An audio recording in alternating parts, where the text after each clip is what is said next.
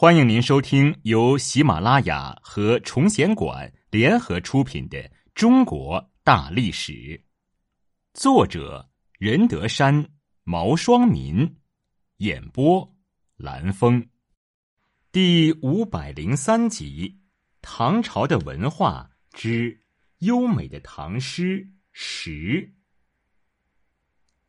王维的田园生活也并不孤独。他的周围有一大群屡屡来访的好友，这在他的诗文中有相当多的体现，如送别：“山中相送罢，日暮掩柴扉。春草明年绿，王孙归不归？”还有一些“君言不得意，归卧南山陲”，意气相投之人，如送张武归山中的张武。送君尽惆怅，复送何人归？几日同携手，一朝先拂衣。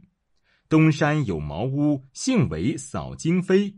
当以谢官去，岂令新事为？此外，王维还有诗佛之称。王维生活的时代，佛教兴盛，士大夫学佛之风很盛。王维字摩诘，名和字均取自于。为《摩诘经》中的维摩诘居士，他早年即信奉佛教，晚年更是奉佛常斋，这在诗歌中也有很多体现。他的一些诗歌直接描述寺院生活，如《过香积寺》：“不知香积寺，数里入云峰。古木无人径，深山何处中？泉声夜微时，日色冷青松。”薄暮空弹曲，安禅制毒龙。还有一些诗歌清冷幽邃，充满禅意，已超出一般平淡自然的美学，富有禅宗的意味。如《终南别业》：“如行到水穷处，坐看云起时。偶然值林叟，谈笑无还期。”如《酬张少府》：“晚年唯好静，万事不关心。”自顾无长策，空知返旧林。松风吹解带，山月照弹琴。君问穷通理，渔歌入浦深。还有鹿柴，空山不见人，但闻人语响。返景入深林，复照青苔上。而在这其中，以鸟鸣涧最为知名。人闲桂花落，夜静春山空。月出惊山鸟，时鸣春涧中。在诗人的笔下，一切都是虚幻无常，没有生的喜悦，亦无死的悲哀，但一切又都是不朽的、永恒的。但需要指出的是，由于王维家境富裕，又担任过朝廷要职，他对于耕作的辛劳艰苦是没有体会的。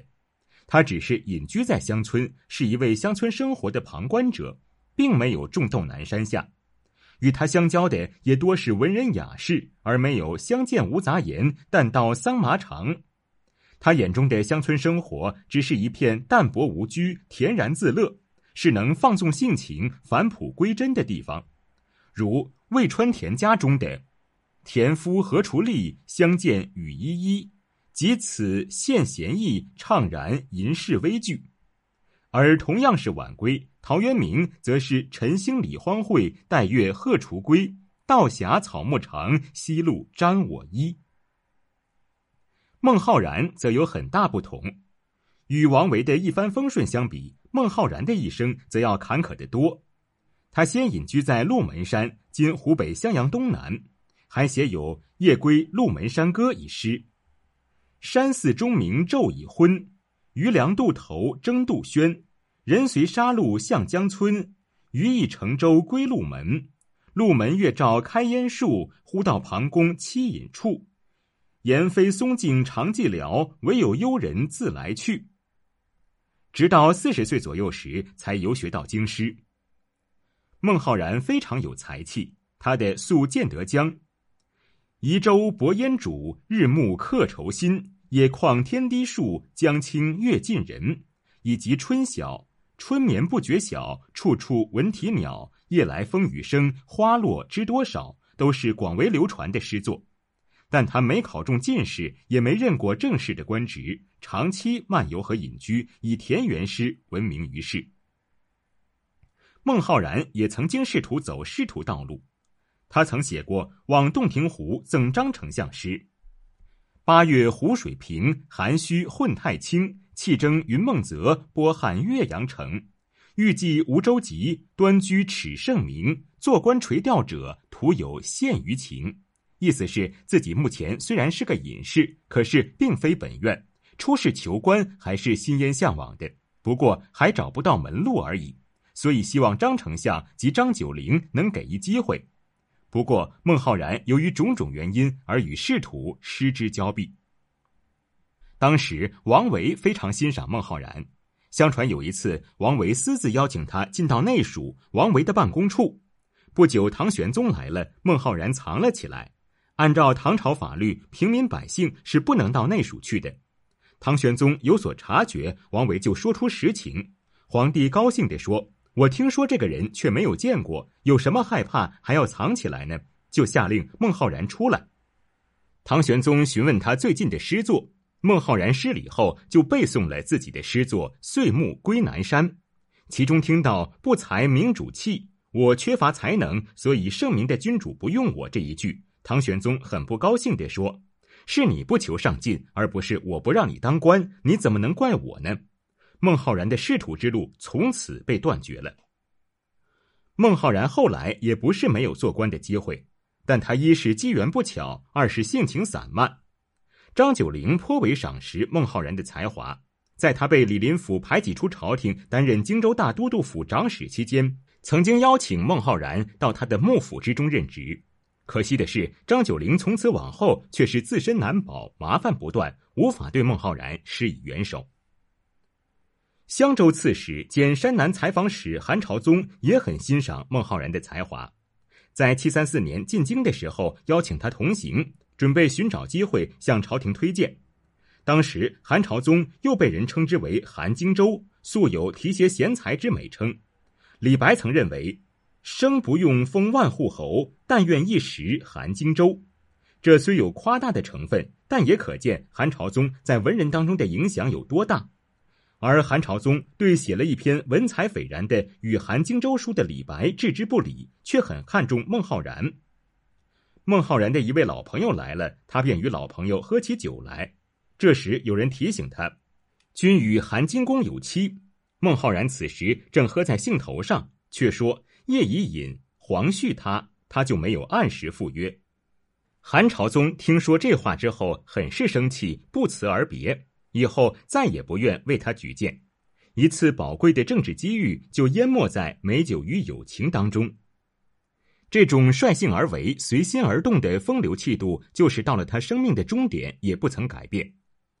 七四零年，王昌龄游历襄阳，拜访孟浩然，当时正值孟浩然。被患疽病，即将痊愈，医生叮嘱他不可饮酒，不能吃鱼鲜。可是好友相聚，孟浩然就把医嘱放在了脑后，设宴款待朋友，开怀畅饮，又吃了不少大鱼大肉。结果旧病复发，不幸去世，时年五十二岁。在孟浩然坎坷而短暂的一生中，留下了一系列描写田园生活的诗篇。其中以《过故人庄》一诗流传最广。故人具鸡黍，邀我至田家。绿树村边合，青山郭外斜。开轩面场圃，把酒话桑麻。待到重阳日，还来就菊花。诗人通过生花妙笔，描写了一幅其乐融融的田园场景。老朋友准备了黄米饭和烧鸡，邀请诗人到村中做客。两人端着酒杯，兴致勃勃地聊起桑麻的长势和收获。双方意犹未尽，约好等到重阳节那天，诗人还要来观赏菊花。从此诗的风格以及用第一人称的写法，也可以看出孟浩然是深入到了农民的日常生活之中，而不是像王维那样如局外人一般。韦应物也是著名的田园诗人，他写有揭露社会黑暗现实的《采玉行》。官府征白丁，严采兰溪玉。绝岭夜无家，深针雨中宿。独负响梁环，哀哀舍难哭，还有下冰歌，出自玄泉杳杳之深井，即在诸明赫赫之严尘。九天寒露未消朔，何驴初开赐贵人。岁如坠琼方结露，粉壁生寒向严步。玉壶直扇一玲珑，坐有丽人色俱素。咫尺炎凉变四时，出门焦灼君俱知。肥羊肝里心闷闷，因此盈然何所思？当念栏杆凿者苦，腊月深井汗如雨。他的杂体五首的第三首写道：“春罗双鸳鸯，出自寒夜女。心情烟雾色，只立千万绪。长安富贵家，妖艳不可数。才辞百日功，为将一朝舞。舞罢赋新才，岂思芳春苦？”这些诗歌揭露了王侯贵族的享乐生活，反映了采玉、采冰人和寒女的疾苦。可以说是白居易新乐府运动的先声。韦应物最为人称道的还是田园诗，如《滁州西涧》：“独怜幽草涧边生，上有黄鹂树上鸣。春潮带雨晚来急，野渡无人舟自横。”在诗人独具匠心的描述下，滁州（今安徽滁州西郊）一条名不见经传的小河，被传为一代美景，不能不说是文学史上的奇迹。首句的“幽草涧边生”为地上之物，次句“黄鹂树上鸣”为空中之景，在视听两方面给人以美的感受。第三句写“晚来急”，第四句则以“舟自横”相扣。这首诗为韦应物赢得了极高的声誉。苏轼就说过：“乐天长短三千首，却逊韦郎五字诗。”自然。韦应物也不是单纯的描写田园生活，他也关注到了民众的疾苦，如《关田家》一诗：“微雨众会心，一雷惊蛰始。田家几日闲，耕种从此起。丁壮俱在野，长仆亦旧里。归来景长宴，饮独西涧水。饮渠不自苦，高则且为喜。仓廪无宿处，徭役犹未已。”方残不耕者，露食出闾里。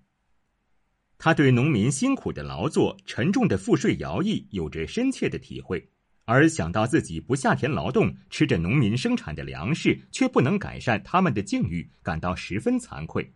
这与后来白居易等人发起的新乐府运动有着颇多相似之处。